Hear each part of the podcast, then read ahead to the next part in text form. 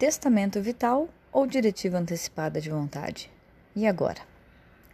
Na verdade, testamento vital é o nome popular dado para a diretiva antecipada de vontade. E por que, que a diretiva antecipada de vontade não é um testamento? É muito simples de entender. O testamento, ele é um dos atos mais solenes do nosso ordenamento jurídico. Tudo porque ele só vai ser levado a efeito após o falecimento do testador. E é aí que está a grande diferença. A diretiva antecipada de vontade, ela é cumprida enquanto o declarante ainda está vivo.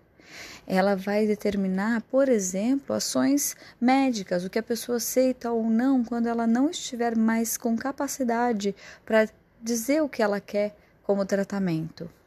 Essa é a grande diferença. Esse é o principal motivo pelo qual a diretiva antecipada de vontade não é um testamento, apesar de ser conhecida como testamento vital. Me segue para mais dicas.